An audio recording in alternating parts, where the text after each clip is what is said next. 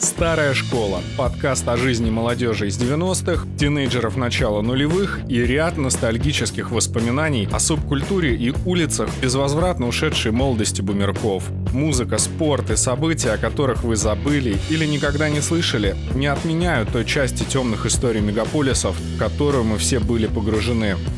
Это была часть нашей жизни – Приветствую вас, дорогие мои слушатели. Старая школа, помощников. И хочется сказать в итоге. А почему в итоге? Потому что конец года, 21 эпизод. Это вот этот самый, который вы сейчас слышите. Он будет последним в этом году, но не последним вообще. В следующем году, естественно, вас будут ждать новые гости. А поскольку у нас Новый год, а это такой праздник, когда принято дарить подарки, звать всяких волшебных э, персонажей типа Деда Мороза, вот и я решил не отставать и позвать очень и очень волшебного гостя, прямиком из моего детства, надеюсь, что и из вашего. Почему из детства? Объясню. Вот когда я, например, был школьником а, по выходным, если я не ошибаюсь, по субботам выходила такая передача на э, канале РТР. И эта передача была юмористическая, называлась она «Маски шоу». Может быть, кто-то из вас помнит, а те, кто не помнит, советую пересмотреть. На YouTube есть э, фактически все серии вот этой самой замечательной программы, этого шоу. Я решил позвать прям аккурат под Новый год вот этого самого волшебного, доброго, очаровательного, очень чуткого руководителя шоу-группы Георгия Делиева. Здравствуйте, Александр и все радиослушатели, телезрители. В общем, все. На самом деле, очень рад вас видеть. И э, вы знаете, тут такая ситуация. Э, вот это я начну с того, что как вообще определить искусство? Расскажу вам следующую ситуацию. Когда я готовился к этому интервью, я пересматривал очень много серий и погрузился вот в эту атмосферу э, какого-то заразительного смеха. И дело в том, что у меня двое детей. Сын-дочь, сыну 7, э, дочери 3. И я решил их пригласить э, к телевизору, посмотреть. И вы знаете, и вот это было какое-то волшебство. Потому что вот что может быть дороже, чем детский смех? И он был настолько искренний, мы смеялись вначале втроем, потом пришла моя супруга, и мы смеялись уже вчетвером. И вот это какое-то невероятное ощущение вот, ну, настоящего такого светлого и чистого искусства. И когда я вот погружался в вашу биографию, я заметил такую вещь, что еще в 80-х у вас так сложилось, что после обучения, когда вы получили высшее образование, вы перемещались по определенным городам, но во всех этих городах вам удавалось не только совмещать профессию архитектора, но и создавать а, определенные там школы-студии, как я понял, где вы занимались именно пантомимой. И вот 80-е годы, особенно конец, перестроечный период, это такой, на самом деле, момент, когда всем особо-то было не до смеха, но вот сейчас бы хотелось а, вспомнить вместе с вами, как, а, какие города это были и а, как получалось найти единомышленников в то время. Ну, единомышленников я вначале нашел в Одессе, Одессе, в Ленинграде. А театры я открывал в Пятигорске, где работал архитектором по распределению, и затем в Кишиневе, где тоже работал архитектором. А после этого я опять вернулся в Одессу, и мы там открыли свой театр на базе Одесской филармонии, который назывался вначале ансамбль пантомимы, потом ансамбль пантомимы и клоунады, потом ансамбль пантомимы и клоунады смехачи и затем ансамбль пантомимы и клоунады маски. Это все в течение 84 -го года произошло, ну, в смысле, с названиями. А работал я с 82 -го года в Пятигорске, затем еще на полгода я поехал в Ленинград к Славе Полунину в театр лицедей, там полгода поработал у него, и там поучился в студии э, лицедеи, где очень хорошую школу получил, очередную порцию ну, таких навыков серьезных от э, больших педагогов того времени. Э, и, ну и параллельно работал там как артист, то есть я там не работал как архитектор. Потом вернулся в Кишинев, у меня родилась дочка в 83 году, и я еще год пробовал в Кишиневе, там открыл э, театр такой любительский работы архитектором, а потом получил приглашение от э, руководства Одесской филармонии, где уже были в то время Борис Барский, Александр Постоленко, еще ряд моих Олег Емцев, ряд моих коллег, с которыми мы работали в дальнейшем в масках. И, в общем, вот так сложилось. То есть мы уже стали профессиональным театром в 1984 году. До этого были самоделки. И, но это э, довольно такая серьезная школа была, потому что и в Кишиневе у меня несколько моих учеников, они э, стали такими, ну, выдающимися, знаменитыми. Один, там, Вадик Булов э, клоуном стал, в манеже он работает. Э, еще Марчелла, она создала театр «Белое и черное», сегодня международного уровня. И еще два актера, Антонио и Джузеппе, они тоже потом в Питере стали работать в таких авангардных театрах. Вот. А школу я получил, конечно, в Одессе, первую школу. Это работая, вернее, учась на архитектурном факультете. Э, мы учились в студии пантомимы. Вначале это «Крик» называлась студия, потом э, «Чудаки» такая студия, а Борис Барский, там Володя Комаров, как бы наша конкурирующая группа, они э, были в студии Люсика Заславского. Вот у нас две конкурирующие студии, мы делали каждые полгода какие-то такие соцсоревнования, кто круче, кто смешнее, кто искуснее в театре. Ну и гастролировали тогда и по всему Советскому Союзу. Это и Киев был многократно, Таллин, Москва, Питер, то есть большие города.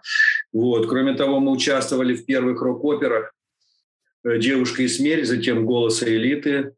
Э, ну, это выдающиеся такие были шоу, спектакли.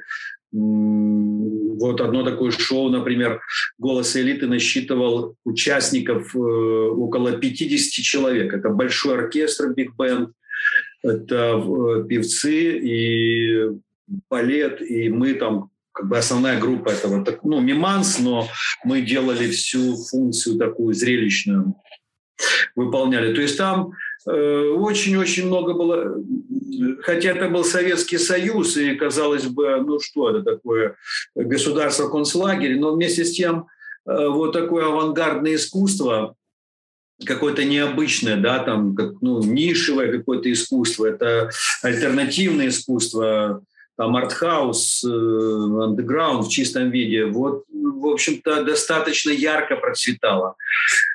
Вот. А с 1984 года мы уже погрузились в такую рутинную работу профессиональную, но тем не менее мы потом со временем стали выезжать за границу, мы стали лауреатами Всесоюзного конкурса артистов эстрады э, в 1986 году, потом мы с Борей Барским в ГИТИС поступили, еще получили по второму высшему образованию, уже как режиссеры и актеры.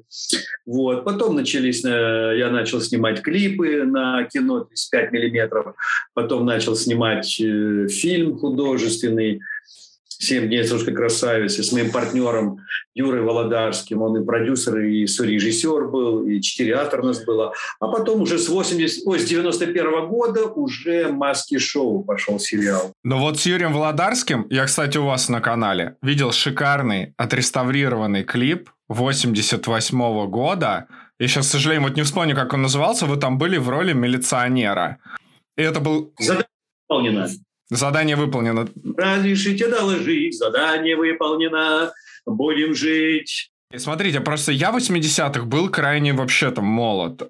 И вот в моем впечатлении, как там проходит время, я смотрю, у меня было вообще такое ощущение, что 80-е это вот какие-то любера, полукриминальные элементы. Ну, естественно, что культура расцветает пышным цветом, время такое благоволит. Но в целом все какое-то оно ну, такое очень-очень пестрое. У меня все время возникал вопрос. А, я когда смотрю а, на маски, особенно вот хорошо это а, видно, вот как раз в этом клипе с Юрием Володарским, я вижу молодых людей, которые пышут жизнью, которые делают очень яркую вещь для 80-х годов. Ну, прям, вы там еще рэп такой читаете, вот он прям вот в тон того времени, это прям мега прогрессивно. Вот сейчас вот смотришь, там, типа, Моргенштерн все, ну, типа, это ж модно, как бы, мы ж там понимаем. Мы, может, уже не совсем поймем, там, наши дети оценят, не вопрос.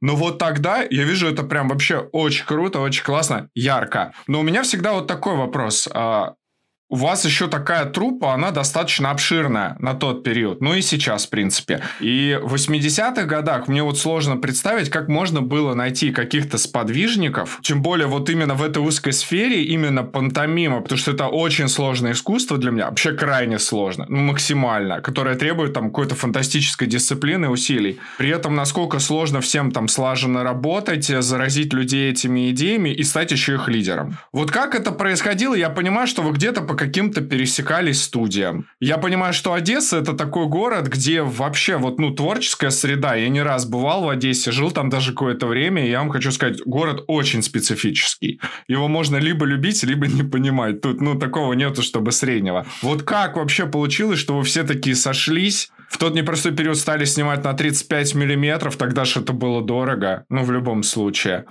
Вообще меня самого удивляет, потому что какое-то такое невероятное стечение обстоятельств.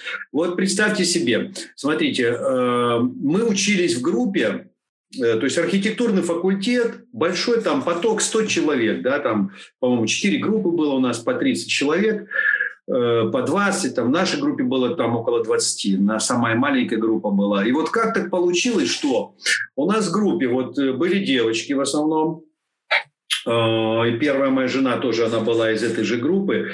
Так вот, а из парней, из мужского состава, это я, Саша Постоленко, Игорь Малахов, который по сей день работает в масках, э, в основном составе. С 84 -го года, там с 85-86 там Игорь пришел. Э, и мы учились вместе пантомиме. пантомиме. Юра Сковороднев, еще такой был пряник, тоже работал в масках до, 80, до 93 -го года. Э, тоже учился в этой группе. Еще Вова Воскобоев. Мы с ним, с Вовой, вот часто встречаемся, мы в один храм ходим, там на литургии. Ну, он архитектор, работает, он тоже занимался пантомимой. Вот, еще Сережка Нагай, один парень, э, который архитектор, ну, тоже так с ним периодически встречаемся. Э, Все, вот это наша вся мужская группа. То есть фактически 80% да, вот из перечисленных, я загнул пальцы там на одной руке. И мы э, работаем в масках по сей день. Э, мы тогда занимались. А вторая часть, вот там, где Боря Барский, Вова Комаров, там Миша Волошин уже ученик был, Вадика Поплавского, который тоже у нас работал э, в масках, э, Оля Мезенцева тоже, тоже работала в масках. Это те, которые у Люсика Заславского учились. А, э, ну вот так, видите, получилось. Причем э, надо еще понимать, как вообще жанр пантомимы, вернее, это сложный вид искусства, зародился в Одессе и в Ленинграде.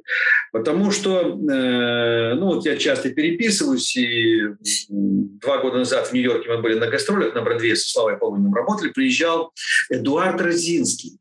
Это тот человек, который начал пантомиму вначале в Одессе, в 60-х годах. И он э, воспитал, его учениками стали Вова Цыпин, Люсик Заславский и Юзеф. Значит, вот три человека, это, это наши учителя. Значит, э, Леня Заславский, ученик, учитель Бори Барского, Володи Комарова, Оли Мезенцева, э, а, еще Олег Емцев. Олег Емцев – ученик вот Розинского. То есть это вот такая плеяда возникла в Одессе. Вначале, которые стали нашими учениками ученики э, Эдика Розинского. Потом Эдик уехал в Ленинград, когда он в Одессе эту пантомиму зародил, забросил зернышки, все уже, росточки расцвели. Он уехал в Ленинград. И кто его стали учениками, как вы думаете? Угадайте с трех раз. Вячеслав Полунин. Точно. Слава Полунин, Коля Терентьев, э, Саша Скворцов, Феликс Агаджанян и Галя Полунина, первая жена Славы Полунина. Это первый состав лицедеев, которые потом стали тоже профессионально работать, вернее, они раньше стали профессионалами э, в Ленинградском мюзик-холле, а затем они стали уже самостоятельным театром. Вот, вот и я по сей день работаю со Славой Полуниным. Я с ним познакомился уже через... Они просто приезжали в, в Одессу на гастроли в 79 году. Мы уже тогда играли вот эти «Девушка и смерть», «Голос элиты». У нас уже спектакль, мы уже гастролировали по всему Советскому Союзу. И Слава Полунин приехал с театром лицеде на гастроли. Мы познакомились. А мы знакомились со всеми тогда. Театр Шаликашвили, пантомимы, значит, армянский театр пантомимы, московский театр Гедриса Мацкевичуса. Э, Все, еще было два прибалтийских театра, Вильнюсский и, э, и Рижский. И все. Больше не было театров пантомимы в Советском Союзе. И были сольные э, артисты Медведев Юра, Агешин, Толя Елизаров – Александр Жеромский. Вот. Ну, буквально еще там, может быть, парочку я... Агешин еще, Борис Агешин такой. Вот я перечислил все. Эм, это на то время, кто, кто были артисты. Мы со всеми дружили. Они приезжали, давали нам мастер-классы. И вот, вот такая вот аура, атмосфера, вот такая среда. Очень маленькая. То есть это вот эм, ну, на миллионы, миллионы, миллионы какие-то единицы. Мы все в коллаборации находились. Э, вначале открыли клуб одесской пантомимы в Одессе. А, еще, значит, в Киеве Крюков. Вова Крюков, который, э, я президент э, Международного фестиваля комитета, а Вова Крюков председатель комиссии, жюри и отборщик. Вот видите, это мы с конца 70-х вот так вот подружились и, и все время поддерживали эти. Более того, там, кто поразъезжался за границу, там и лицедеи, которые э, отдельно, там Леня Лейкин, когда уже с Дюсалей там вернулся из Лос-Анджелеса, Сан-Франциско, и Валера Кев, и мы, Антона Досинский, мы э, в студии лицедеи вместе, э, он начинал тогда этот театр дерева, Дрезденский, этот э, танец Буто. То есть я практически всех перечислил, все, кто были на тот момент, мы, мы просто вот, вот так вот, как э, не разлей вода, мы общались, мы созванивались, приходили друг другу, приезжали друг к другу на гастроли. Это вот такая среда была. Вот э Эдик Родзинский, он сейчас там написал книгу э, такую, я ему сделал иллюстрации для его, для его книги, я обложку сделал. Он у меня еще купил пару работ моих живописных. Ну вот мы, в, он из Майами специально прилетел в Нью-Йорк, где мы были, играли Слава Сноу шоу, там, чтобы повидаться со Славой Полуниным, с Колей Терентьевым, а Коля Терентьев из Торонто, естественно, то есть мы все съезжаемся, и э, я вот как одессит, и вот такие, такие у нас э, связи. То есть это корни очень-очень мощные. Как возникла вообще эта культура, это вопреки всему, в совке, в том вот дремучем. Э, но, тем не менее, это все было жизнерадостно, очень ярко очень так незабываемо. Мы все помним эти моменты, все такие очень трогательные, яркие, и где-то так и трагические, где-то очень э, комические. Э, то есть они у нас запомнились э, на всю жизнь, это можно написать много. Каждый из нас может написать по вот такому толстенному двухтомнику. вот, но пока еще как-то не доходит. Слава Полу не написал, Эдик Розинский написал, там кто-то, я еще пока не дошел до этого. Но э, я соглашусь с вами, что это было... Э, это, это совпадение большое, э, которое вот на наше счастье произошло.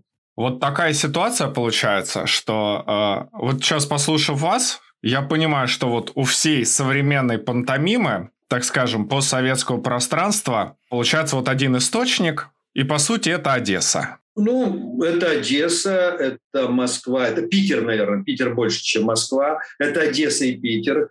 Эм, Москва чуть в меньшей степени, хотя так это столица. Это... Но тем не менее я понимаю, что вот один преподаватель, который в свое время прошел через Одессу, поехал в Ленинград. В Москве там э, другая история немножко. Там э, Рудольф Славский и э, Дразнин что-то они, ну там, там другая немножко. Вот те, кто в Москве, московская плеяда, это как бы источник другой совсем. Это не Розинский. А Одесса, Ленинград, конечно, это Розинский, безусловно. И вот вы знаете, по стечению обстоятельств, ну как, не по стечению обстоятельств, а скажем так, вот я по детству помню, включаешь телевизор, я помню вот эти номера лицедеев, очень хорошо помню. И очень хорошо помню, как появились маски шоу. Но вот вы знаете, когда проходит время, мы же как в начале, я, например, детство провел в Москве, и мы с моими друзьями, одноклассниками, мы ждали вот тот день, когда будет маски шоу, для того, чтобы на следующий день встретиться в школе и обсудить все эти сюжеты вместе посмеяться. И тогда, наверное, мы слабо понимали, что это Одесса, ну, то есть, вот сейчас я абсолютно точно вижу, потому что, видишь, там маски в ГАИ, ты видишь, там, да, и как-то на детали больше обращаешь внимание. А тогда мы особо не понимали. И вот знаете, что меня сейчас удивляет? Одесса, Незалежная Украина. Меня не удивляет, как одесские люди попадают на телевидение в Москву. Вот вообще ни разу. Ну, зная этот менталитет нисколько. Но в целом все равно вот сама ситуация. Сейчас а, мне, наверное, сложно это представить Я не знаю почему, ну, наверное, в силу каких-то там политических отношений, еще что-то, геополитика, все, все сложно. Сейчас я не знаю, как это могло бы быть. Там даже КВНщики одесские, они уже вот и в КВН не выступают давно, у них там своя история. Но в целом, вот как это можно было из Одессы, кинопро... ну, это ж телевизионный проект, еще не куда-то, а на РТР, второй канал. Ну, все в России знают, что что может быть лучше первого канала и важнее только второй канал. Вот как? Так э, я вам расскажу вот еще такая история.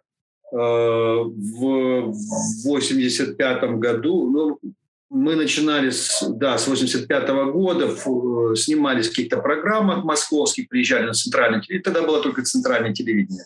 Да не было ни первого, ни второго. Вот, но э, потом... Смеха панорама. То ли смеха панорама. У вас же был какой-то номер, самый первый, вокруг смеха. Да. Туда, туда вначале с одним номером мы попали, потом второй, третий, четвертый, пятый начали нас снимать, полюбили там. я там познакомился с Гариком Черняховским, режиссером этой программы «Вокруг смеха». Э, ну и как-то уже мы, мы уже там раза три побывали э, с плеядой номеров. Там по три номера они снимали, потом разбивали на разные. То есть раз э, девять, наверное, мы уже вышли, или там шесть раз в течение там э, каждый месяц эта программа шла в прайм-тайм по субботам. Э, да, вот в течение года мы выходили, и он говорит, ну давай еще какие-то новые номера. Э, я говорю, ну вот «Мана-мана» воками дуэт. Он говорит, да нет, ну это как-то ж тут нету искусства, нету где здесь зерно роли, где здесь. Я говорю, Гарик, ну это просто вот такой номер смешной. Он говорит, да, я не уверен, что он смешной. Я говорю, Гарик, он очень смешной, просто доверься мне. И он говорит, хорошо. И он снял этот номер. И этот номер «Мана-мана» вокальный дуэт, значит, он просто порвал там все, взорвал э, мозг там всему Советскому Союзу. Эм, и у нас сразу же началась какая-то очередная э, очередной виток э, такой успешной карьеры, потому что на нас приходили зрители только, чтобы посмотреть «Мана-Мана», но и все остальное э, смотрели. Хотя остальное было более интересно. Мы все ждали «Мана-Мана». Мы не могли даже выступать. Все «А, Мана-Мана!» ты, ты, из зала все кричат. И просто невозможно было этот номер исполнять. Его просто не давали нам исполнять. Вот и все. Но люди шли. Так вот, и спустя долгие-долгие годы, уже когда с 2005 года я начал работать э, опять со Славой Полуниным в «Слава Сноу-шоу», потом в «Диабола», потом в «Чердаках». Так вот, э, в Нью-Йорке мы работали в 2005 на «Офф-Бродвее», на Union Square. Я там два месяца у меня был контракт, э, потому что я дольше это не мог. Я ж только временно, ну, на два месяца мог приехать к Славе. А так у меня приоритет э, театр маски мой. Так вот, э, там режиссер был Гарик Черняховский. И я, как Гарик, боже мой, привет там. Вот. А он уже давно, кажется, он же в Нью-Йорке э, давно эмигрировал, и Слава его пригласил, то есть подписал с ним контракт, чтобы он как, как режиссер работал с ним постоянно. И ну, потом периодически мы с ним сталкивались в других проектах. Это вот так мир тесен. А как маски-шоу вообще появились на экране? Значит, я подружился с редактором литературных программ Таней Пауховой центрального телевидения еще в конце 80-х. И э, как-то так мы там созванивались, и она говорит, слушай, а если ты хочешь, мы можем снять какой-нибудь телевизионный фильм, если у тебя есть сценарий. Я говорю, да, я пишу сценарий «Приключения иностранцев в Одессе» в жанре немого кино, э, только в свете. Это как бы про образ масок. Э, и она говорит, классный сценарий, мы присылаем съемочную группу, и ты будешь снимать это кино. Потому что она уже клипы посмотрела, очень хорошо и зашли эти клипы. И мы уже там с Юрой Володарским некоторые утренние почты сделали, и наши клипы показывали. Передачи «Взгляд» в утренней почте. Она говорит, давайте. Но по какой-то причине они не смогли приехать, э, у них что-то сорвалось, и потом этот сценарий, он, э, мы познакомились с Владимиром Меньшовым, он посмотрел клип и говорит, ребята, я хочу с вами работать, а кто-то? Я говорю, ну вот мы с Юрой Володарским, давайте делайте кино большое. пишите киносценарий, комедии, эксцентрической, трюковой. И э, я даю этот сценарий, говорю, это будет не мой кино. Не-не-не, не мой кино сейчас это, ну как, какое не мой кино, уже это каменный век. Э, и мы переписываем этот э, сценарий, из него возникает совершенно другой «Семь дней с русской красавицей», э, я, Юра Володарский, Эдик Каменецкий, Алик Тарасуль. Эм, Эдик и Алик, это они потом стали основоположниками джентльмен-шоу, это параллельно уже как... На РТР выходила, да, одесситы, которые вот как раз, да. Это еще было до того, это еще в Советском Союзе, еще Советский Союз не распался. И мы приезжаем на Мосфильм, и там э, на месяц застреем, как, на в гостинице «Мосфильм» пишем этот киносценарий, его сдаем, его принимаем и потом снимаем его. Но уже, правда, не от э, студии жанра с Владимиром Меньшова, а другой компании.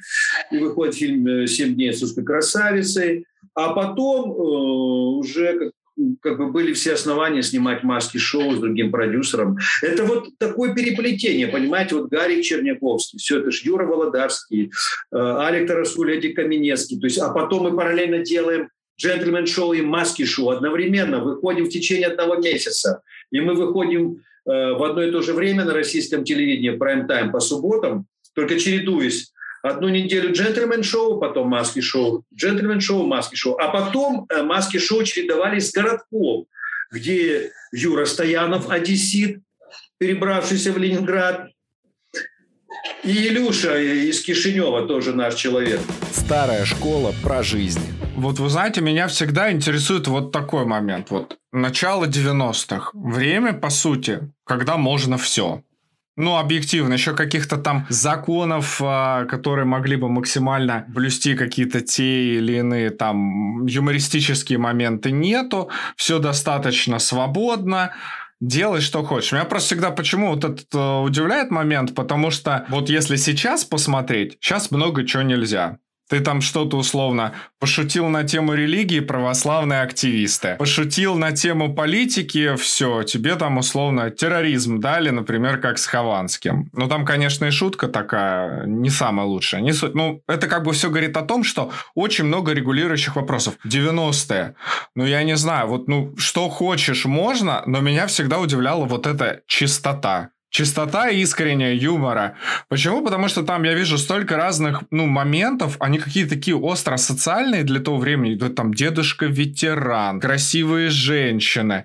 Ну, люди, это прям живые персонажи. Почему, мне кажется, и была народная любовь? Что вот, ну, смотришь вот на каждый там сюжет, на каждую серию, и ты видишь живых персонажей именно из жизни. Тебе никуда не нужно идти. Ты такой посмотрел, увидел себя, увидел соседа, вспомнил свое студенчество, вспомнил какой-то красивый сосед. Ну, то есть все ну, максимально максимально лаконично. Вопрос заключается в чем? Для того, чтобы делать вот такой вот честный, чистый, искренний юмор, но это должны быть какие-то столпы. Э, я не хочу вот в отношении вас вообще говорить, что обычно как это в музыке работает. То есть, ну, кого-то слушают и пытаются что-то примерно похожее повторить. Но маски это ни на что не похоже.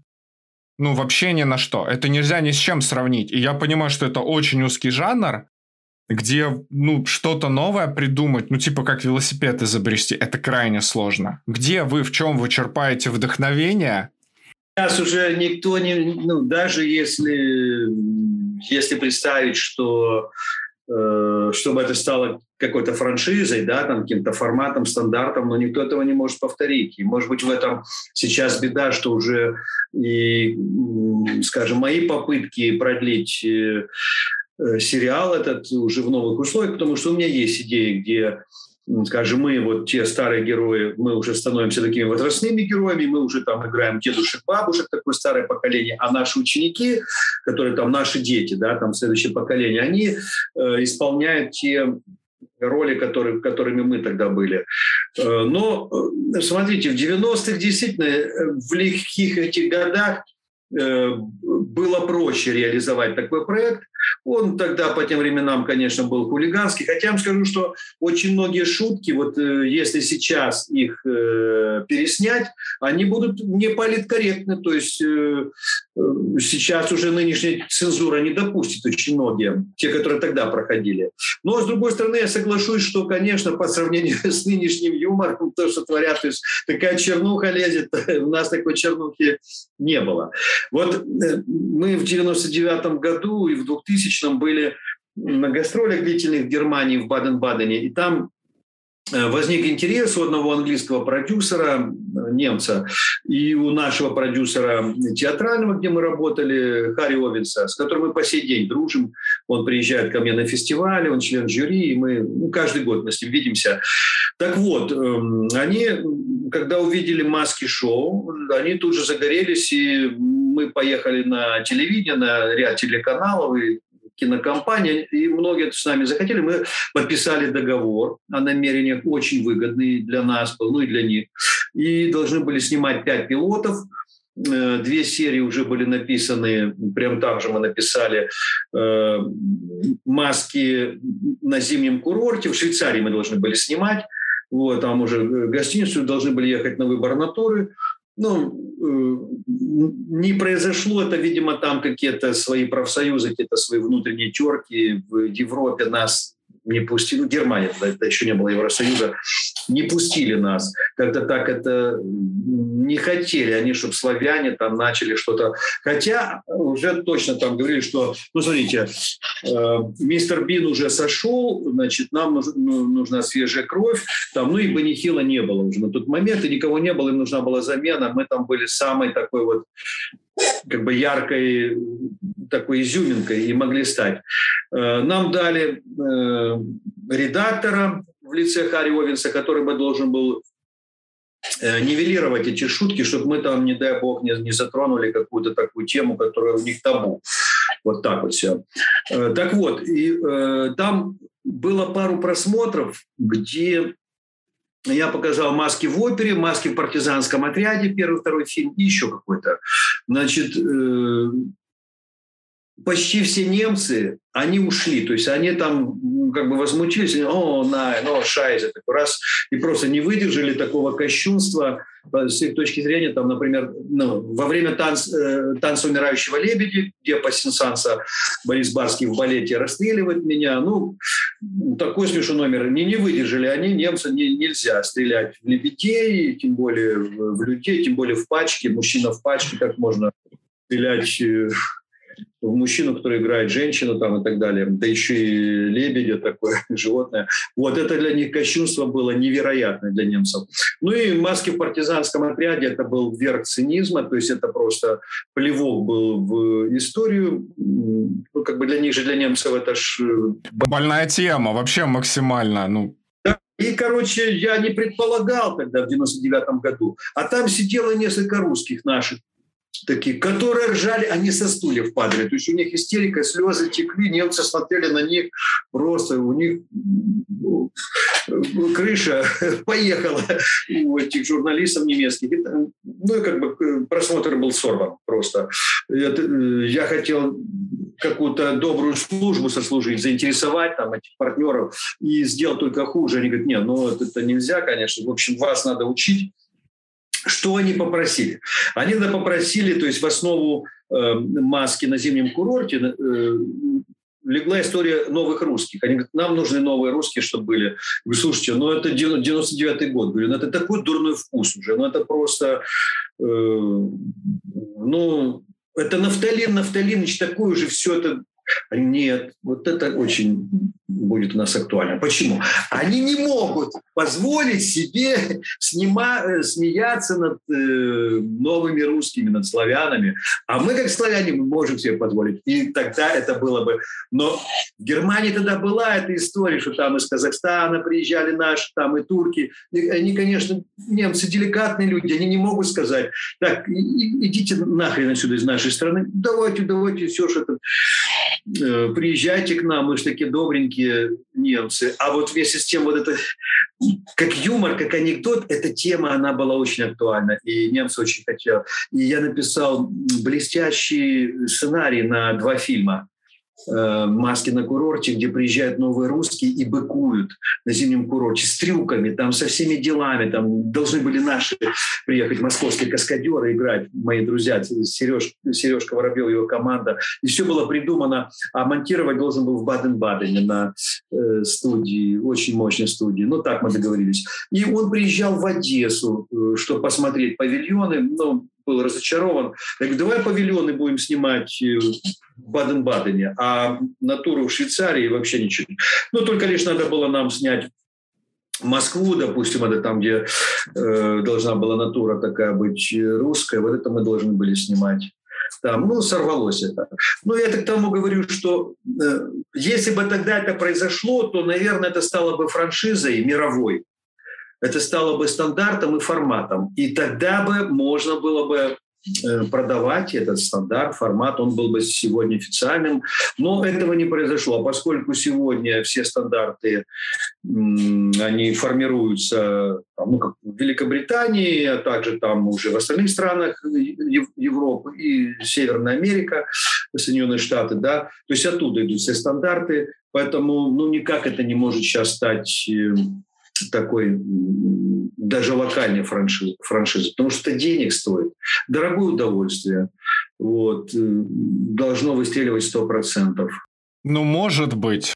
Хочу вам сказать, может быть, оно и к лучшему, Георгий. Вот я почему э, так рассуждаю, потому что, знаете, вот бывает иногда что-то, я даже не знаю, какой сейчас вот конкретно пример привести, Обычно такая история происходит а, с пивом. Знаете, когда вот пиво появляется, его там все пьют, он такой хорошее, классное, а потом он начинает рекламировать по телевизору, и у него резко меняется вкус почему-то.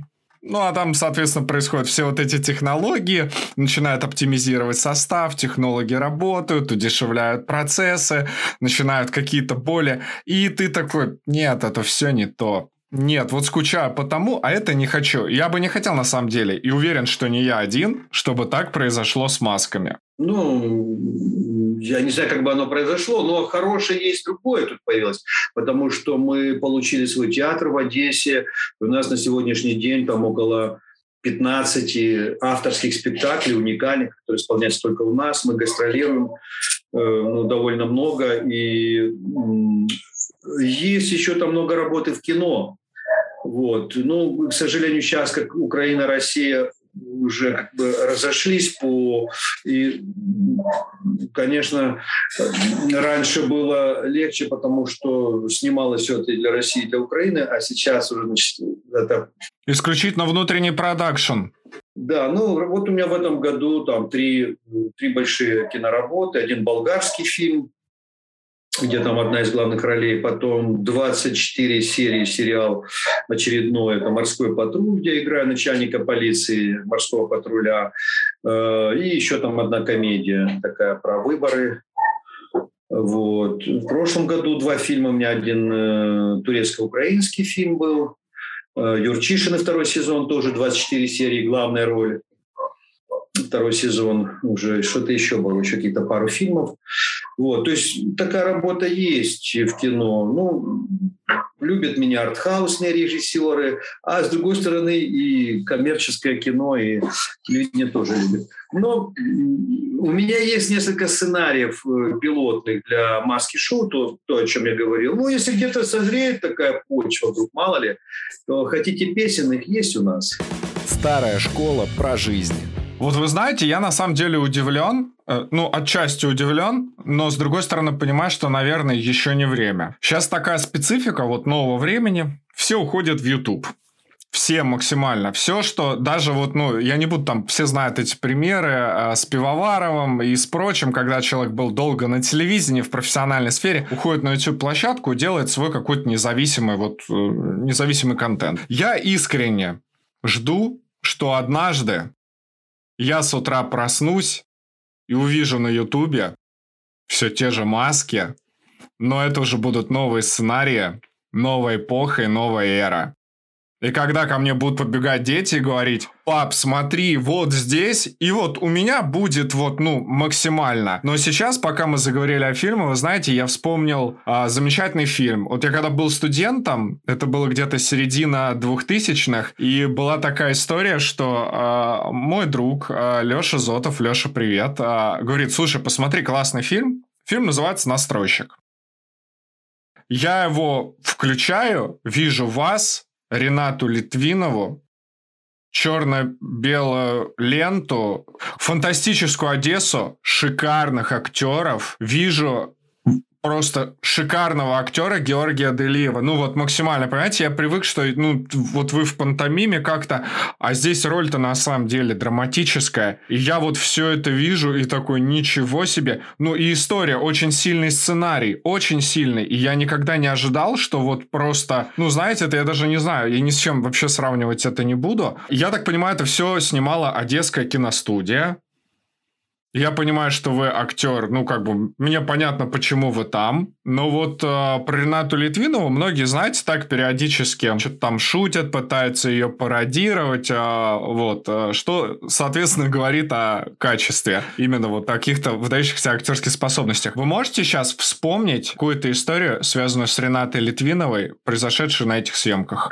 Э, ну, у нас очень как-то легко происходили эти сцены э, с Ренатой, то есть все эти любовные сцены и конфликты.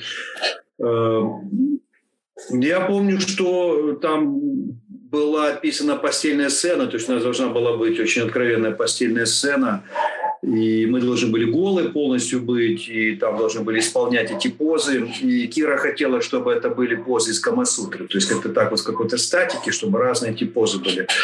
И, в общем-то, мы оговорили. У меня до этого не было такого опыта съемки в постельных сценах, таких откровенных. Ну, до этого я не снимался. Позднее уже были. И мы так с Ренатой думали. Она говорит, как мы будем это делать? Э, я говорю, ну, поживем, увидим. То есть как-то же оно будет. Оно не бывает, чтобы не было никак.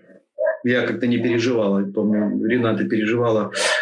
И э, отсняли все сцены. Рената уехала в Москву. А я смотрю, у нас по сценарию уже все закончилось. Дальше с Аллой Демидовой, с Ниной Руслановой, там другие. Я потом у Киры спрашиваю, говорю, Кира, а что с этой постельной сценой?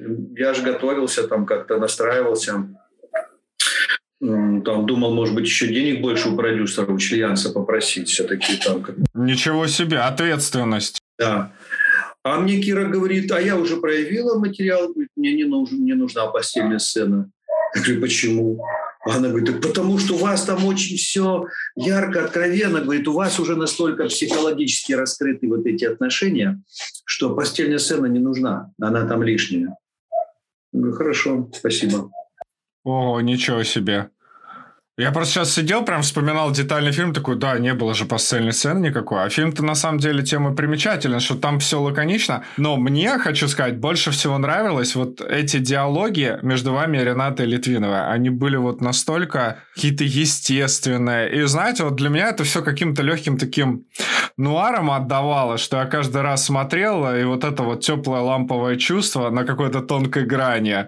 Обычно это там присутствовало в советских фильмах, а здесь не было вот именно этого послевкусия чего-то старого. И это, конечно, просто фантастика. А если мы уже так а, про воспоминания, с Ренатой Литвиновой не мог не спросить, потому что, ну, здесь действительно такой фильм.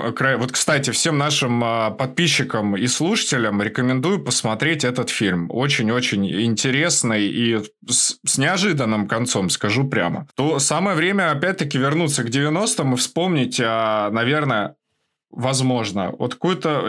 Я ни за что не поверю, Георгий, что вот в 90-х у вас не было типичной истории про 90-х, где вы куда-то приезжаете на гастроли, а к вам условно подсаживаются братки такие, о, слушай, так я же знаю, ты же вот тот самый, я же видел. Ну, конечно, было, да, много историй. Тем более нас братва очень любила. Как-то так э, Вовку Комарова все время там э, я снимал в Ялте маски в партизанском отряде на открытой декорации на Поликуре. Э, и там с 16 этажа гостиницы «Ялта» просматривается э, как вот эта верхняя площадка, где крепость была установлена. Вот. И там в этой крепости мы поставили вышку, и э, в один из дней э, у нас было задействовано все оружие, которое привезли из Одессы и с Ялтинской киностудии. Э, Ялтинское, оружие Ялтинской киностудии, весь оружейный цех после этого был уничтожен по какому-то указу президентскому, а Одесский сохранился. У нас работало два пиротехника, каскадеры были из Москвы, из Одессы, из Ялты, из Киева. Э, и вот во время одной сцены, когда, вот если помните, э, в партизанском отряде, э, я, Вова Комаров и Боря Барский, мы там пьяные идем в атаку, и в итоге там выигрываем каким-то невероятным способом. Ну вот один съемочный день он э, включал себя, когда не просто локально были сняты сцены, там предыдущие там 3-4 дня, а уже надо было Э, сделать большой общий план красивый, снять тремя камерами, как одновременно все взрывается, стреляет, много дыма, и одновременно из разных оружий стреляет. И пулеметные очереди там были, и, и отдельные выстрелы, и одновременно взрыв. И много строчек посадок на стенках, то есть как пули попадают. И массовка была задействована. Вот. И когда мы вернулись вечером, у меня там друзья ялтинские тоже товарищи, ну, тоже один бандит был ялтинский, и еще там из Москвы приехали кто-то, и из Ростова, из Мукачева, по-моему. И они говорят, ой, Жорик, можно тебя, этот, Сашка мне? Я говорю, да. Слушай, ну, это ты переполох сегодня сделал, конечно, колоссальный. Они приехали на какую-то встречу, на симпозиум, и когда они услышали эту перестрелку, ну, они сначала услышали, они не могли понять. То есть это не санкционированная была какая-то акция, что это за война. А там канонада, бах-бах, взрывы. То есть они пришли в легкий шок. Но потом, конечно, выяснили, что это на киностудии. И они подъехали туда джипами, посмотрели, кто снимает, а, маски шоу. Ну, а дождались, а где живут? Гостиница Ялта. И я, когда вечером зашел туда поужинать, они ко мне подошли и сказали, поблагодарили, сказали, что ты нас повеселил так, что мы сами испугались. Старая школа про жизнь. Вот на самом деле, Георгий, э, в завершение сейчас э, у нас же с вами как? У нас с вами на самом деле вот этот выпуск выходит аккурат э, в католическое Рождество и в канун Нового года. И в завершение я бы хотел вас, наверное, попросить, нашим слушателям и подписчикам, в первую очередь, порекомендовать что-то от себя, вот, ну, я не знаю, это может быть какой-то лайфхак, это может быть а, какое-то произведение искусства, неважно, это может быть какая-нибудь кинематографическая лента, для того, чтобы вдохновиться. Впереди праздники, а, люди будут отдыхать, проводить время с семьями. Вот хотелось бы такой прям совет от Георгия Делиева для того, чтобы наши подписчики и слушатели классно, качественно провели время со своей семьей, что-то посмотрели или на что-то обратили внимание. Ну, тут слишком ответственность. Ответственность большую вы на меня возложили. А другому никому я и не мог ее доверить. Ну, хорошо. Я, наверное, просто пожелаю всем здоровья и душевного, и физического. Наверное, даже душевного в большей степени, потому что физическое автоматически появится. Вот. И э, радости, вот и все. И не теряйте чувство юмора, и сохраните самоиронию. Это ваше самое сильное оружие. Это укрепит и здоровье ваше, и дух ваш укрепит, и мотивацию даст. Вот. Накануне праздники, так э, празднуйте. Празднуйте эти праздники, празднуйте каждый день. Э, вот, потому что жизнь – это и есть праздник, это дар великий. Вот. Живите и празднуйте. Вот так. Весело, с юмором относитесь к себе прежде всего, ну и к окружающему миру. Спасибо вам огромное за пожелания. Нашим э, слушателям, подписчикам хочу еще раз напомнить. В гостях у нас был бесконечно прекрасный Георгий Делиев, Спасибо, Александр. Я удачи. А я, дорогие друзья, хочу в очередной раз напомнить, что это была старая школа. В эфире был помощников. А, спасибо нашему гостю. И хочу напомнить, что мы есть на площадках Apple Podcasts, Google Podcasts, CastBox, Яндекс. Мы, кстати, появились ВКонтакте. Можете нас вот там слушать, особенно Россия.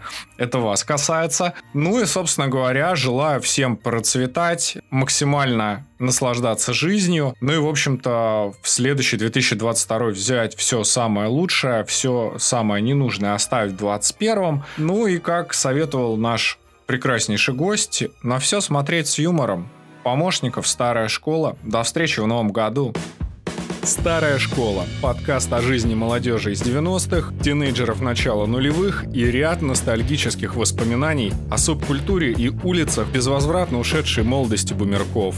Музыка, спорт и события, о которых вы забыли или никогда не слышали, не отменяют той части темных историй мегаполисов, в которую мы все были погружены. Это была часть нашей жизни.